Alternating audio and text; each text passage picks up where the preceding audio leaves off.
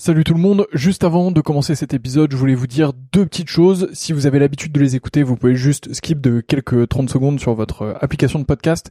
Sinon, je voulais vous dire deux choses. La première, c'est que euh, j'ai récemment acheté un distributeur de verre à vin qui sont vraiment maxi stylés. Je dis pas ça parce que c'est moi qui les vends, je dis vraiment ça parce qu'ils sont très beaux. Moi, je les ai et je prends un énorme plaisir à déguster avec.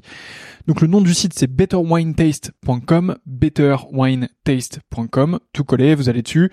Les verres sont fabriqués en Allemagne, c'est des verres euh, qui sont euh, issus de l'entreprise Eich, euh, donc c'est vraiment très très beau, franchement le, buvant est très fin, les pieds sont magnifiques, je vous les recommande vraiment, c'est un plaisir, il y a toute une gamme, il y a un verre un peu universel pour le rouge, un verre universel pour le blanc, et ensuite il y a des verres qui dépendent un peu plus des régions, Bordeaux, Bourgogne, etc. Enfin ça vous avez l'habitude, c'est vraiment très cool.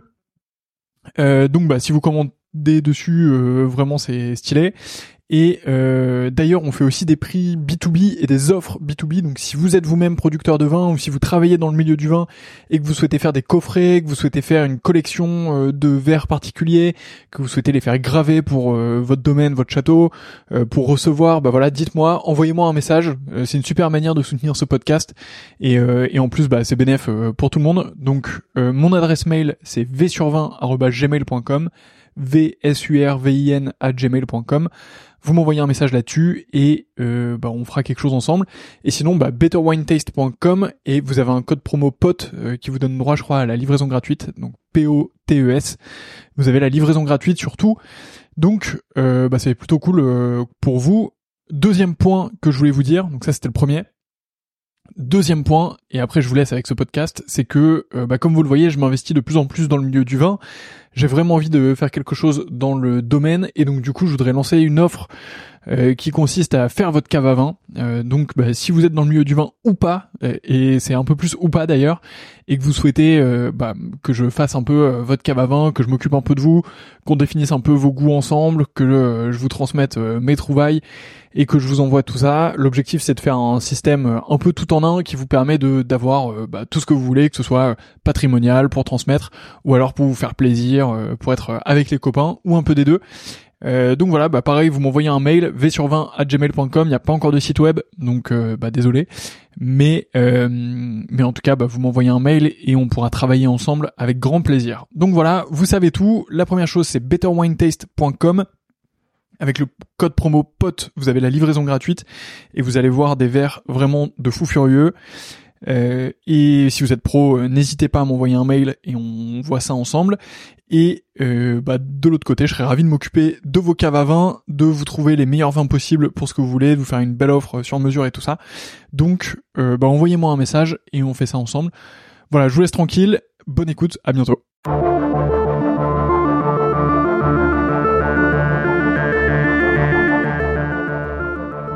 Et bienvenue dans ce 22e épisode du Winemaker Show où je reçois Gérard Marjon, l'immense chef sommelier du groupe Alain Ducasse. Partez à la découverte de sa superbe carrière dans cet épisode et n'oubliez pas de lui laisser la note de 5 étoiles. Bonne écoute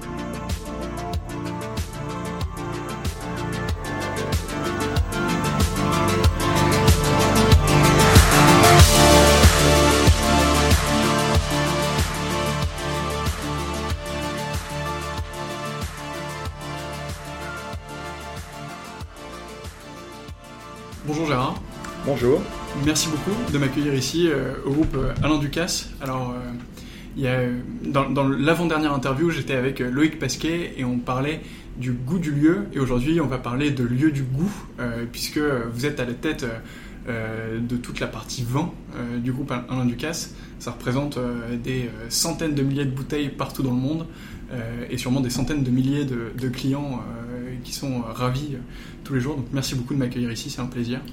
Et des dizaines de millions d'euros. Et des dizaines de millions d'euros aussi, clairement. On, va, on va revenir là-dessus. Euh, mais avant de commencer, Gérard, est-ce que vous pouvez vous présenter?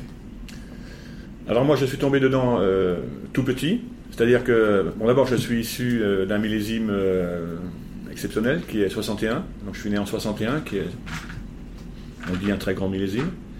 je suis né à Beaune et je suis né dans les hospices de Beaune. Donc c'est quand même assez bien. Euh, d'une famille d'agriculteurs, euh, comme, comme, Ducasse d'ailleurs. Hein.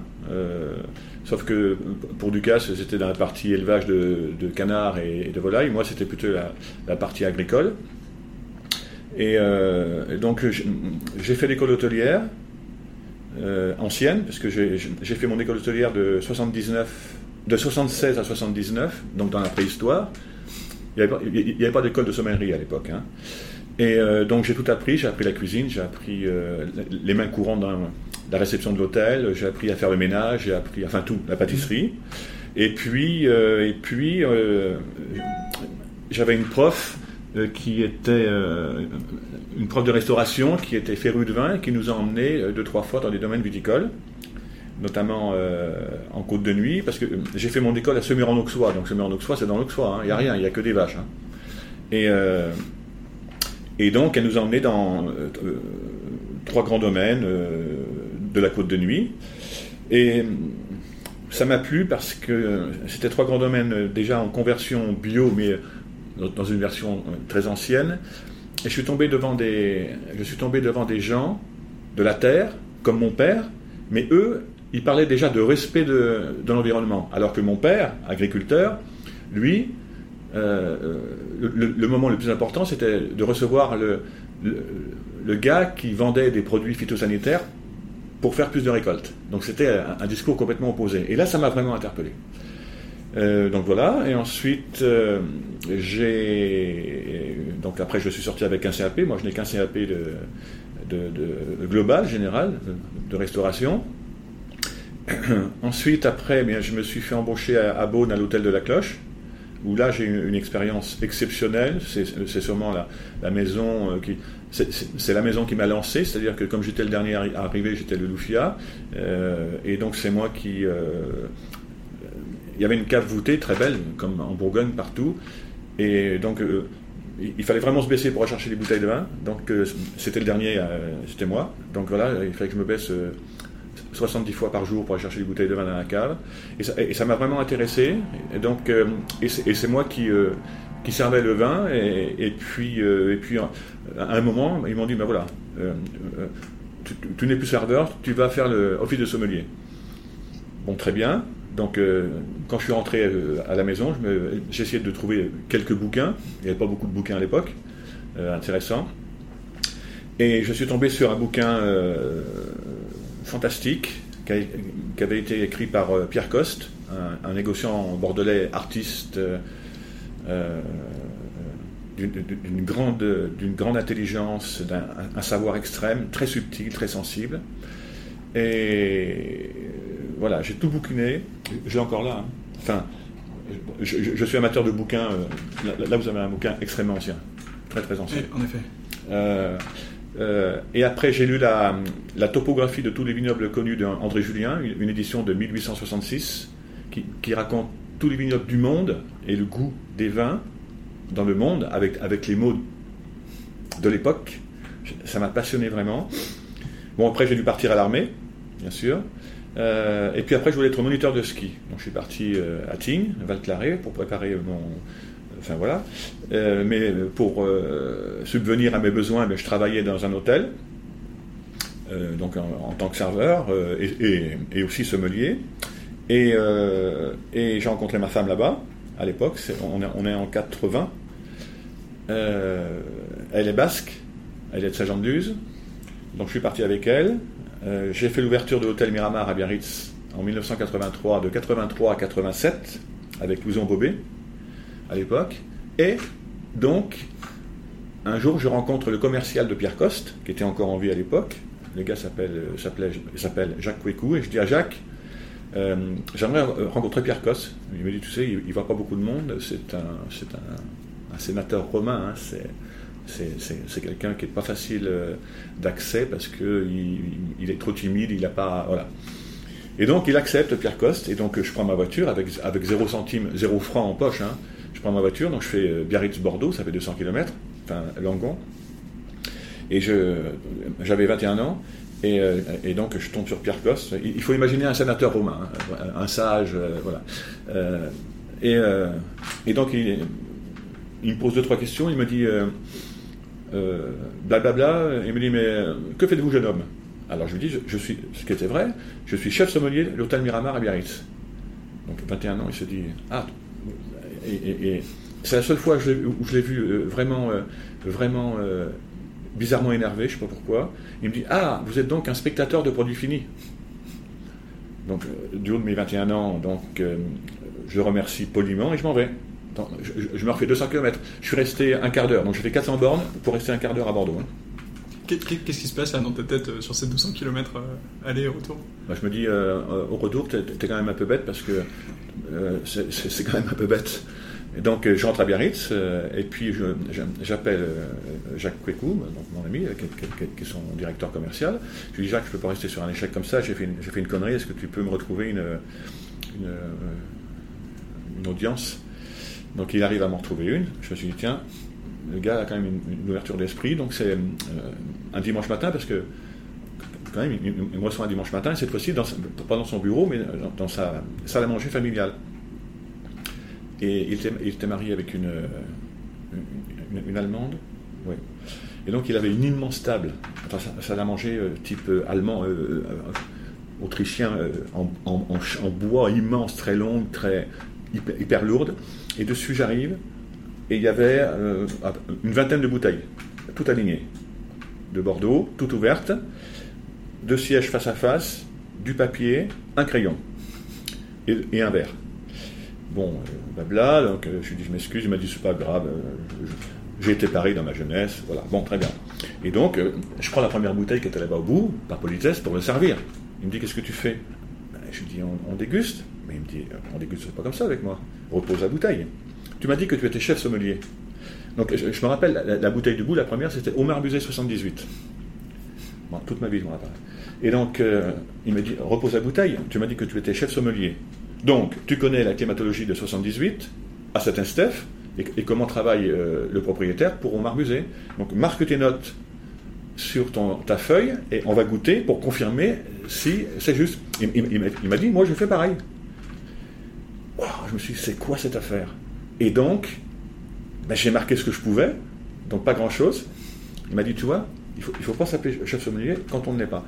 Alors à partir de ce moment-là, j'ai toujours travaillé comme ça, et encore aujourd'hui, je travaille comme ça. C'est-à-dire, avant de goûter un vin, je me mets deux, trois notes, et après, euh, je marque tout ce qui dépasse en positif ou en négatif.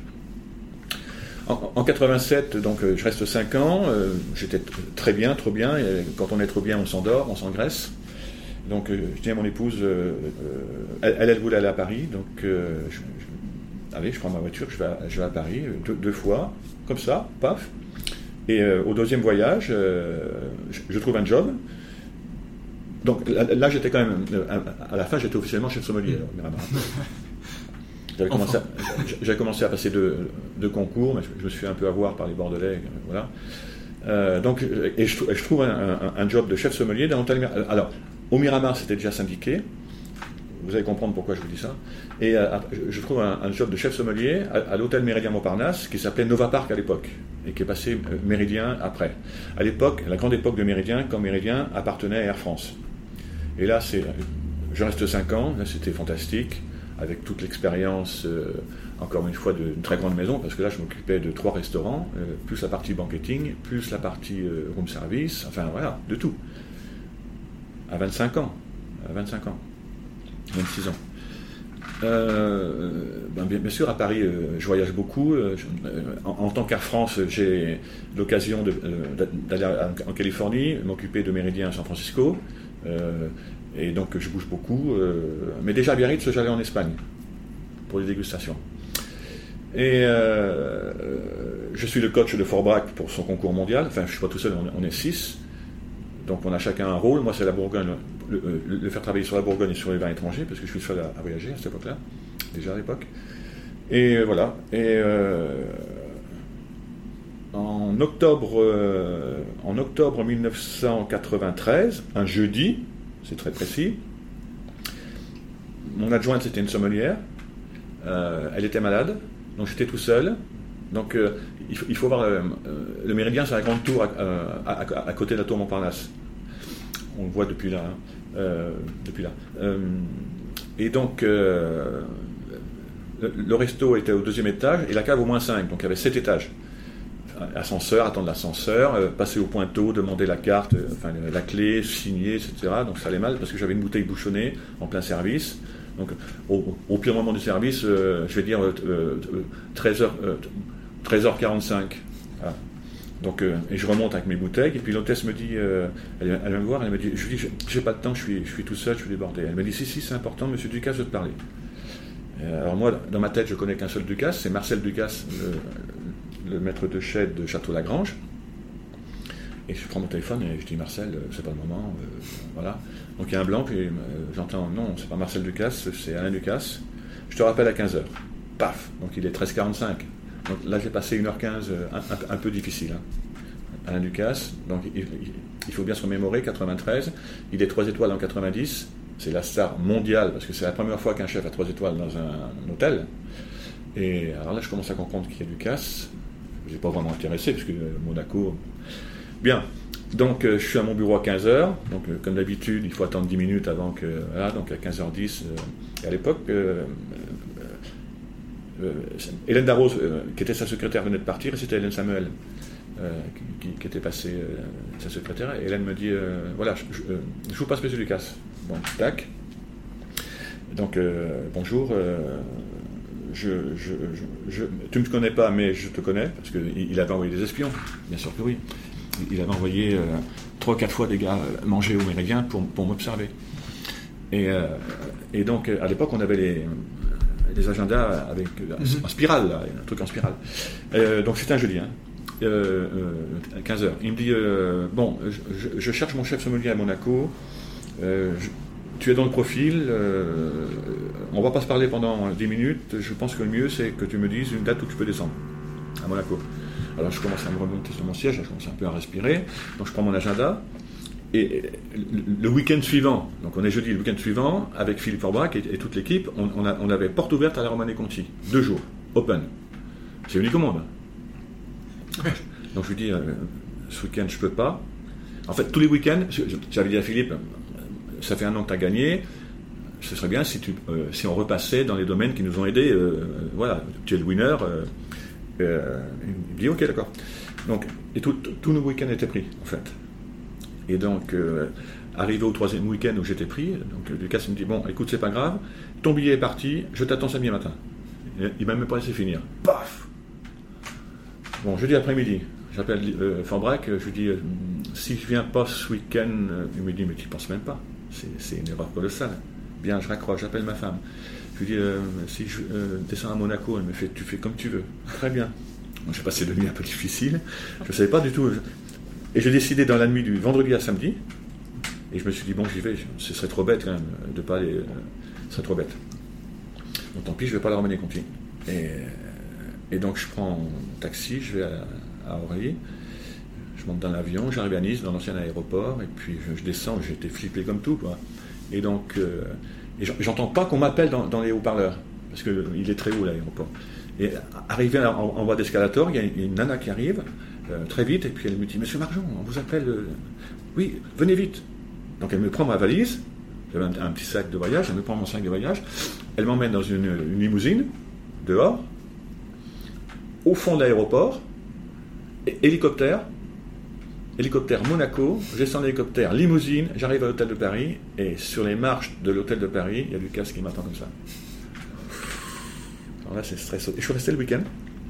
J'ai déjeuné avec lui, dîné avec lui, il m'a tout fait visiter, on a eu un, une- un moment extra- extraordinaire.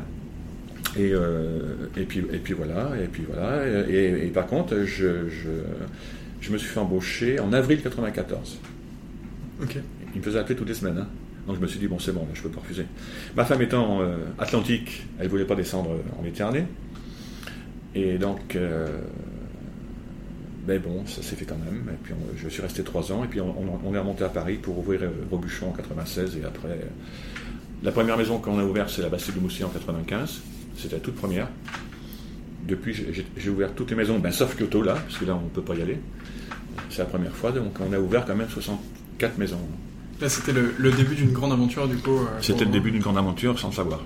C'était. euh, est-ce que vous. Euh, Justement, est-ce que c'était vraiment sans le savoir Ou est-ce que c'est quelque chose que vous aviez en tête, euh, que vous aviez discuté avec Alain Ducasse de... Non, lui il le savait, mais euh, je- je- il m'a dit on va développer, on va pas rester à Monaco, on va développer. Mais donc on ouvre la Bastille de Moustier. À Moustier, moi je pensais que le développement était énorme. On était à Moustier, donc on était déjà. Puis après, on, on reprend Robuchon. Puis après, j'ai bien compris que ça, ça devait aller très vite. Et puis ensuite, c'était, voilà, en 2000, on ouvre deux maisons en même temps, le Plaza et New York. Avant, on fait les Spoon. En, 98, on fait Spoon Paris. En 99, on fait Spoon Île Maurice. Et, Spoon Hong Kong. Il, nous arrivait d'ouvrir trois ou quatre maisons par an. Incroyable. On en a ouvert 64 ou 65, je ne sais plus. Qu'est-ce qu'il faut faire au moment où, vous ouvrez une maison? Euh, Je pense que le, travail doit être colossal de plein de personnes, mais c'est quoi, vous, votre rôle Alors, à ce là euh, euh, enfin, ici, cette partie du siège, c'est tous les corporates. Corporate cuisine, corporate salle. On, on, part, on part tous les trois et on y va au moins trois fois. On, va dans le lieu, dans, dans l'écosystème au moins trois fois et on observe, on regarde.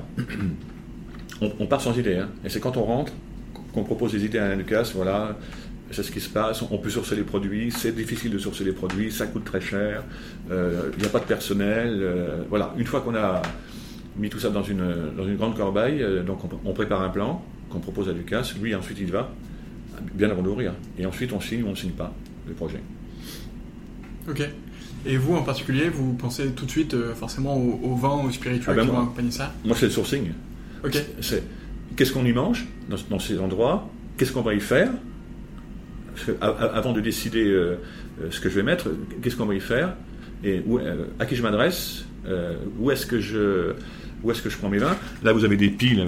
toutes les piles, là, ce sont des tarifs par, par, par de, nos derniers dossiers Kyoto, Tokyo, je ne sais plus, à Bangkok, Singapour, voilà. Donc, mais euh, comme les, partenaires veulent des réponses très longtemps à l'avance, une, fois que j'ai fini mes, mes, projets de carte des vins avec les prix et les millésimes qui sont là, des fois il, se passe 5-6 mois parce qu'il y a toujours du retard, donc il faut tout que je rechange, les prix ont changé, les, vins ont disparu, les millésimes ont évolué, etc. etc. Donc euh, euh, ça c'est le gros boulot. Le, jour de l'ouverture, ça fonctionne. Là, là c'est le bonheur. Ouais ça fonctionne parce qu'on est prêt. Euh, avant une ouverture, on y va une semaine avant tous ensemble, et puis euh, ou cinq jours tous ensemble, et puis le jour d'ouverture, on est prêt. C'est du coup, c'est quoi votre première pardon, ouverture euh, à l'étranger? La première à l'étranger, Spoon Maurice. Ok. Et c'était, c'était comment? Vous aviez quel âge là? Ça, devait être spectaculaire c'était, bah, 99, j'avais quel âge 30 ans, non? Oui, c'est ça, oui. Ouais.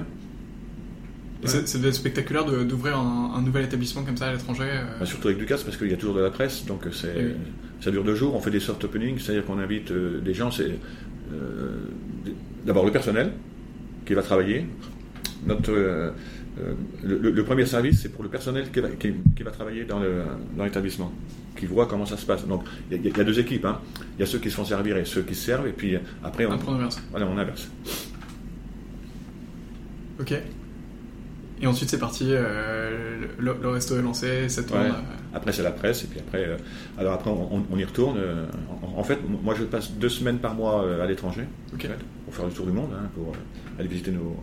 Puis après, les, les soucis arrivent au bout de, quelques mois, parce que quelquefois, on a fait un mauvais casting, donc il faut, il faut, il faut ressourcer du personnel. Enfin, Justement, c'est vous qui recrutez à chaque fois le. Pour la partie 20, oui. Pour la partie 20, ok. Ça va être considérable, ça, du coup ça représente euh, des, centaines de personnes. Euh. Oui, mais c'est le plus dur. Ah, mais l'humain c'est toujours le plus dur. C'est le plus, plus, dur. À l'étranger, euh, parce qu'on y va avant, c'est pour comprendre aussi la philosophie de l'endroit. Là, là, aujourd'hui, on, est pratiquement, on, est uniquement en, hémisphère nord, hein. sauf, sauf Maurice, mais on a, on a, arrêté, le contrat s'était arrêté, donc c'était une perte de temps immense de descendre à Maurice pour une maison. Donc souvent maintenant, quand on fait un projet, la Kyoto, on, on ouvre trois maisons en même temps. Ok. Euh, comme ça, on n'ira pas pour. au Japon, et on, va ouvrir aussi euh, à Osaka. On va réouvrir à Osaka parce qu'on était. Donc, quand on va au Japon, quand on va retourner au Japon, on, y va pour cette maison. Là, au moins, là, euh, c'est bien. C'est du coup, ça fait plus d'une vingtaine d'années que vous suivez Alain Ducasse. 26 ans. Que vous travaillez ensemble, 26 ans. 26 ans. comment Comment ça a évolué euh, votre relation? Parce que vous avez commencé, vous étiez sûrement une dizaine, euh, même un petit peu moins de, ah ben, de, de, Dans le cercle rapproché, comme on disait, on était quatre. Hein. Aujourd'hui, on est 1800 à la maison. Vous êtes 1800 maintenant ici? Enfin, dans le monde. Oui, dans, le monde, oui, bien sûr. Mais au siège, ici, on est, on, est 120. C'est énorme. Ouais, c'est énorme. Et on était quatre, on décide de tout autour d'une table. et voir, voir grandir ça, passer à une nouvelle échelle justement humaine avec de plus en plus de personnes. comment, est-ce que vous l'avez vécu C'était nécessaire. On ne peut pas rester trop petit, on ne peut pas rester intermédiaire. Il faut, vraiment grandir. Il ne faut pas grossir, il faut grandir. alors après, c'est extrêmement intéressant parce que il y, a beaucoup de, de cadres qui sont rentrés, repartis. Euh, la direction générale a, souvent changé parce que euh, c'est assez difficile de travailler avec nous. Euh, ok. Donc, oui, parce qu'on est hyper exigeant. C'est bon à savoir. Gabriel, quand il arrive de chez Savoie, au Maurice, non, évidemment, c'est pas le même rythme avec moi. Donc, mais il a, il a, bien pris son truc. il, il a bien compris. Eh ben, on, passe le bonjour à Gabriel Besser qui est passé du coup dans ce podcast euh, dans les épisodes précédents. Si, euh, si vous ne l'avez pas encore écouté, je vous invite à le faire. Euh, moi j'ai une question, c'est si je suis, si j'ai un, vin, si je fais du vin de, mon côté ou, que je connais quelqu'un qui en fait, comment je fais pour que ça arrive sur cette table de Gérard Marjon dans, son bureau Alors c'est pas ici. j'ai un dégustoir, donc une cave au Lyonnais, dans notre restaurant lyonnais. En deuxième, j'ai un dégustoir où je reçois beaucoup d'échantillons. Donc il y a ceux que je demande, qui sont prioritaires, et il y a ceux que je ne demande pas, parce que j'ai eu la faiblesse de répondre à tout le monde. Donc euh, il y a beaucoup de vignerons qui m'envoient des vins, même, même s'ils savent très bien que je ne vais pas les acheter, pour avoir mon commentaire. Donc ça passe par euh, le dégustoir. Euh, quelquefois, mon adjoint, qui n'est pas là, me fait une, présélection, parce qu'on ne peut pas tout goûter. Parce qu'on est arrivé dans les grands moments à 60 bouteilles par semaine. Oui, ça, devient compliqué de. ouais.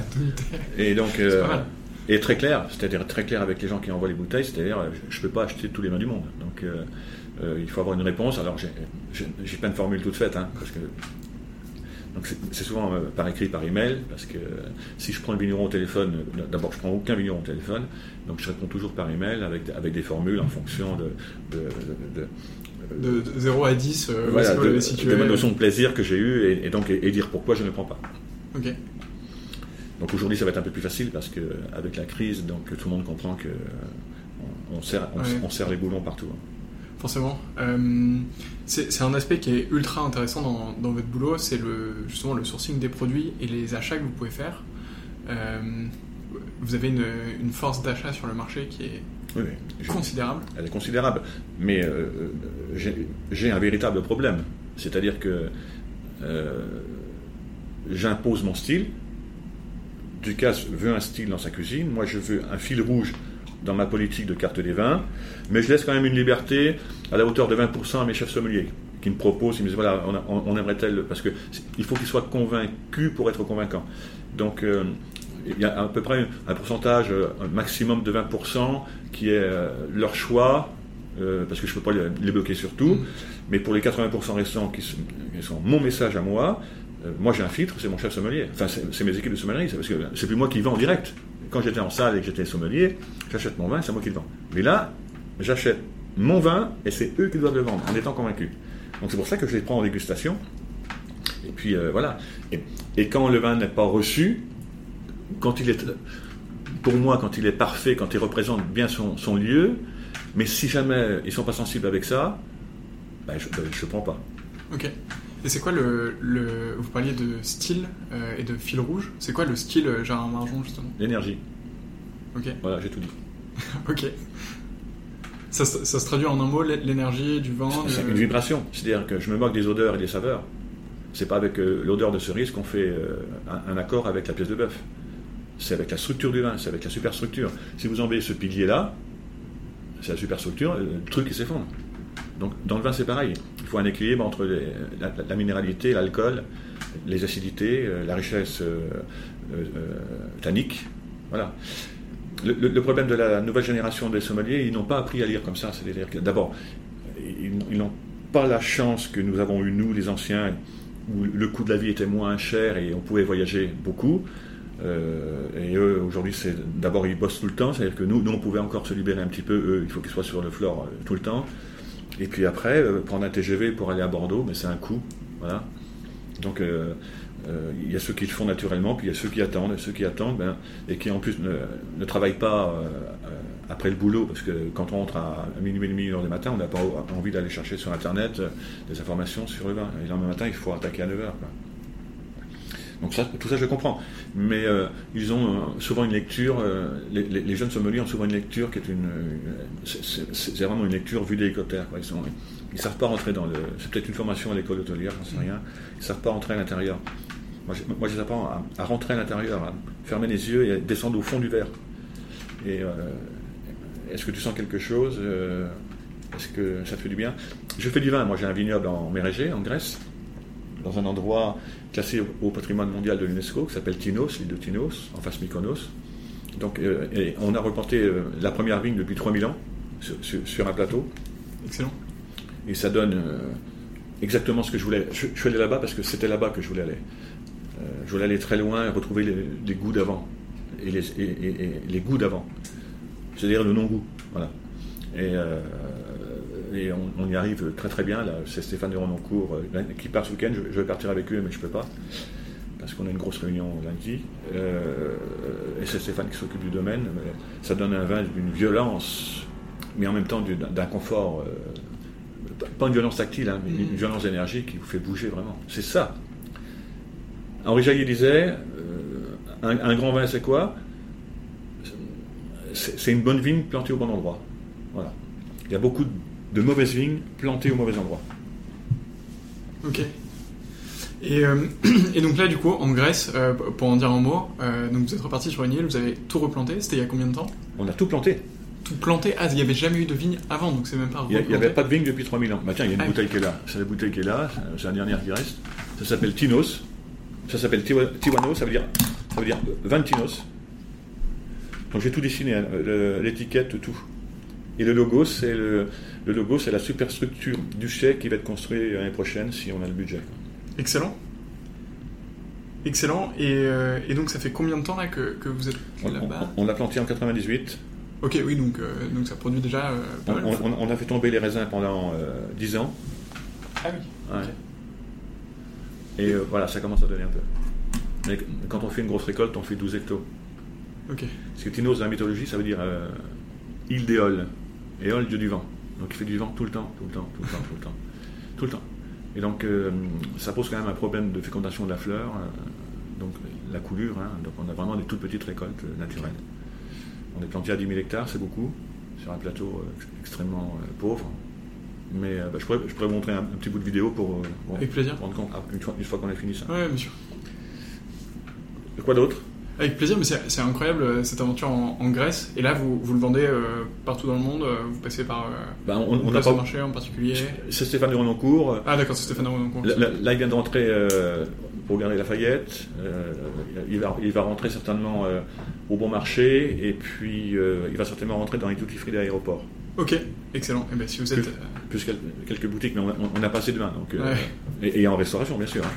Mais si vous êtes de passage euh, dans, ces enseignes ou dans des duty free d'aéroport, ouvrez l'œil, peut-être que vous pourrez trouver euh, cette, euh, cette, bouteille du domaine de Gérard Marjon assez, assez incroyable comme histoire. sur, sur les achats, ici, en, et la gestion du stock, à mon avis, c'est deux éléments qui sont cruciaux dans ce que vous faites. sur les achats, est-ce que vous avez un process en particulier? Est-ce que vous euh, combien de bouteilles déjà est-ce que vous achetez par an si c'est... Un certain nombre. Ok, c'est pas public, pas de souci. Euh, ça doit être beaucoup. C'est beaucoup. Est-ce que vous avez un process d'achat Est-ce que alors comment est-ce que vous fonctionnez en fait? Il y a encore une difficulté qui, qui s'impose à moi parce que euh, chaque maison est, indépendante. J'achète pas à Monaco avec les SBM comme j'achète euh, pour le Plaza et le Meurice qui sont Dorchester ou comme nos maisons ah privées. Ah bah oui, qui sont nos, maisons privées qui sont à nous. Euh, le Raffles à, Singapour c'est Accor. au Japon ce sont des partenaires privés. Euh, Macao, c'est un immense groupe. Donc à chaque fois, je, euh, Las Vegas, c'est un, un, autre groupe. Euh, donc à chaque fois, je, je me heurte. je suis la bête noire des pôles financiers. Le cost control, comme on dit. Voilà. et, voilà. Et on parle plus souvent de chiffres que de vin quand je me déplace dans, les, dans ces grandes maisons-là. ils veulent tous me voir, pourquoi, etc. Comment. c'est pas un peu trop. évidemment, si on prend pas de risque toute façon, euh, les, clients qui vont manger dans, les restaurants gastronomiques, notamment chez Lucas ou chez Rebuchon, ils veulent une carte des vins qui soit grande. Aux États-Unis, à Las Vegas, euh, si, vous avez une carte des vins avec 500 références, vous êtes un rigolo.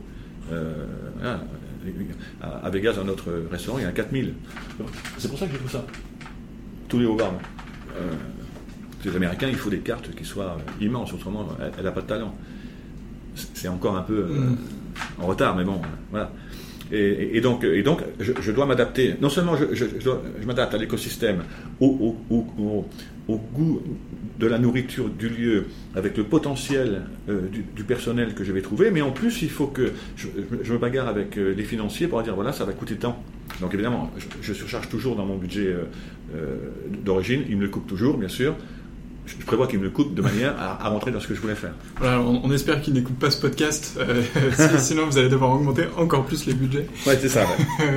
Euh, alors, du coup, pour, pour, bien comprendre, donc une grande majorité des établissements euh, Alain Ducasse sont intégrés à des, euh, à des hôtels dans des... Euh, on, a plusieurs business plans, c'est-à-dire qu'on est en, contrat de marque, on est en propriété, on est en, on est en gestion, dans, certaines, dans certaines grosses structures nous sommes en gestion totale de tout, dans d'autres nous sommes juste en, contrat de marque, c'est-à-dire que on, fournit les cadres le chef cuisinier, le directeur de salle, le chef sommelier, et ensuite c'est souvent euh, euh, l'enseigne qui nous propose aussi du personnel à eux, comme au Raffles par exemple.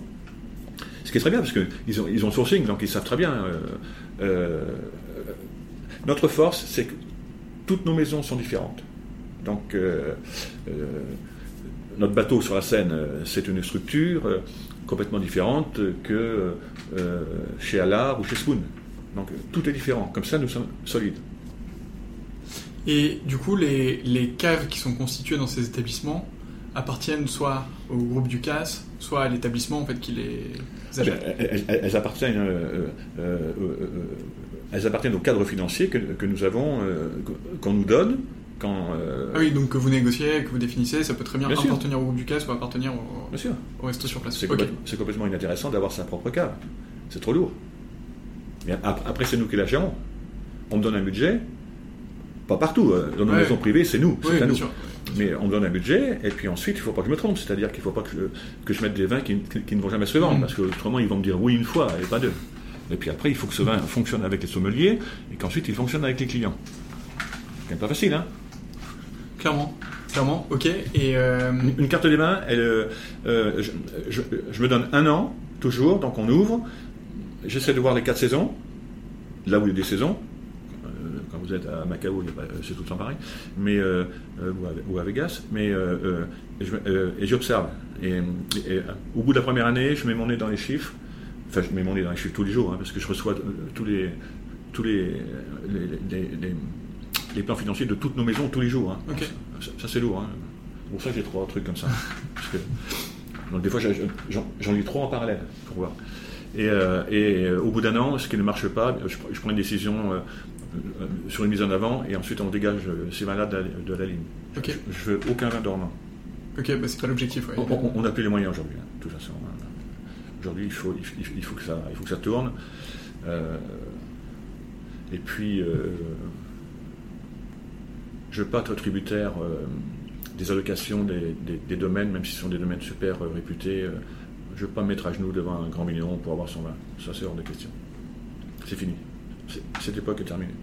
Je préfère m'en passer que, que, d'être obligé d'attendre. Euh, voilà.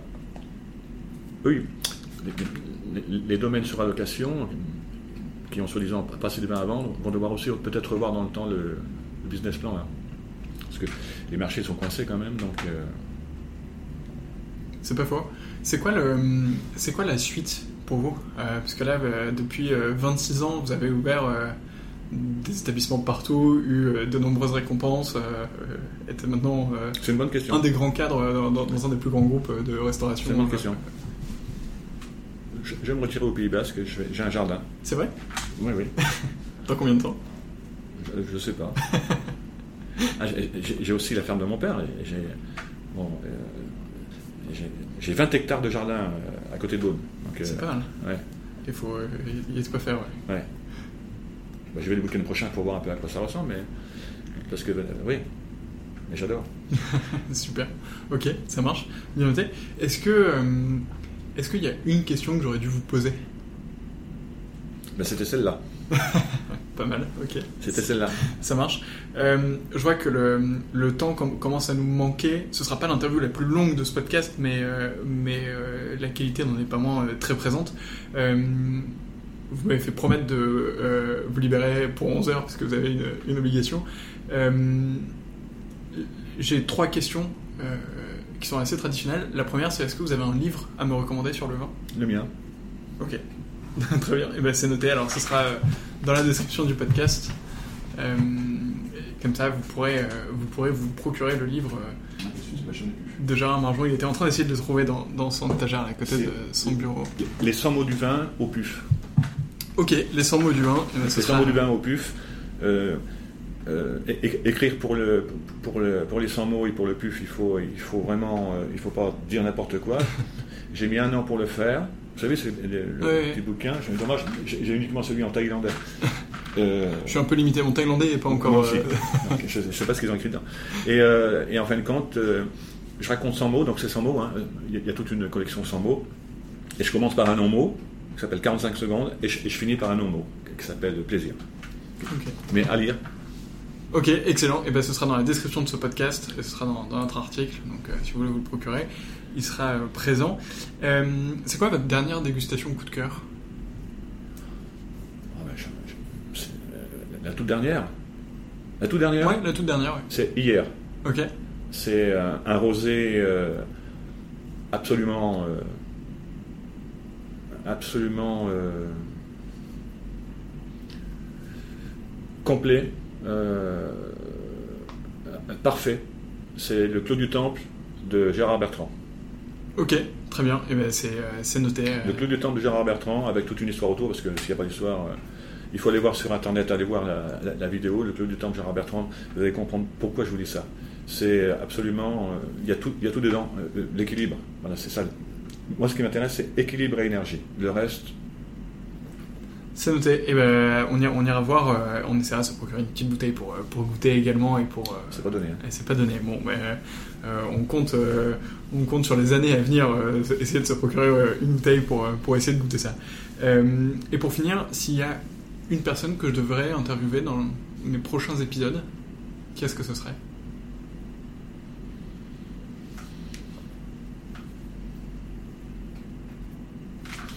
Ben, tout, dépend pour parler de quoi De vin, de préférence Oui, non, mais. Oui, mais euh, vous pouvez en donner plusieurs, hein, si vous voulez, comme ça on.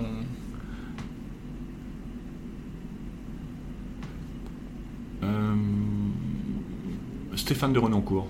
Ok, bah, c'est la, vous êtes la troisième personne qui, euh, qui le cite juste après Florence Catillard et, Loïc Pasquet, donc je pense qu'il faut absolument qu'on aille voir euh, Il faut l'appeler de ma part. Donc, ok, entendu. Et eh ben, on, le fera. Euh, je le fais euh, dès la fin du week-end parce que du coup, il est en Grèce ce week-end. il est en Grèce. Mais je vous dis pourquoi Stéphane Parce que Stéphane est parti de rien.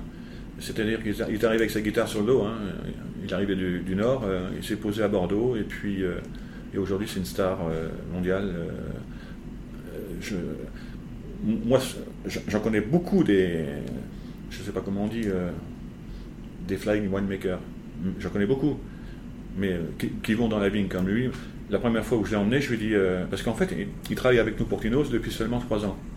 Et donc, avant, c'était euh, Athanas Lacorelis, qui a fait un très, un, très très bon travail. Il a fait un très très bon travail sur le. Sur le c'est lui qui a identifié le terroir, qui a planté, etc. Il a fait un très bon travail. Mais je, voulais que le vin soit un peu plus vibre un peu plus son, endroit. Et donc, euh, et puis je savais qu'il y avait un truc qui marchait pas dans la vigne. Donc j'emmène Stéphane, je lui dis ça, te plairait de venir faire un tour en Grèce euh, Je lui dis par contre il faut trois jours. Hein. parce que pour une demi-journée sur site, enfin pour un jour sur site, il faut minimum trois jours. Parce que c'est euh, surtout en hiver, parce qu'il n'y a pas de. Il n'y a, pas d'héliport, donc c'est un bateau, donc c'est Athènes-Tino, c'est 4 heures en hiver et c'est 2 heures et demie en été quand même, à moins de faire Mykonos et traverser. Et donc Stéphane arrive, et donc euh, je, me suis dit, c'est pas possible. Donc je lui ai posé une question stupide que j'aurais jamais posée, je sais pas pourquoi je lui pose ça. Je lui tu vas voir la, cuverie? Il me dit, mais je m'en fous de ta cuverie. Montre-moi tes vignes. Et on a passé la journée. On, a fait, donc il y, a 12 hectares, 12 hectares. On a fait tous les rangs, un par un. plus jamais je, je pose une question comme ça. on a fait tous les rangs par un. Ok, eh ben, c'est noté. Alors on, ira voir euh, Stéphane dans mon cours euh, dans les mois et semaines qui viennent. Il faut, il, faut, il faut l'appeler de ma part. Entendu. Et eh ben, c'est noté. Merci beaucoup Gérard pour ce temps que vous m'avez accordé. Ah, merci. Et pour, et pour cette interview. On fera un épisode 2 dans le futur. Et, et à très vite.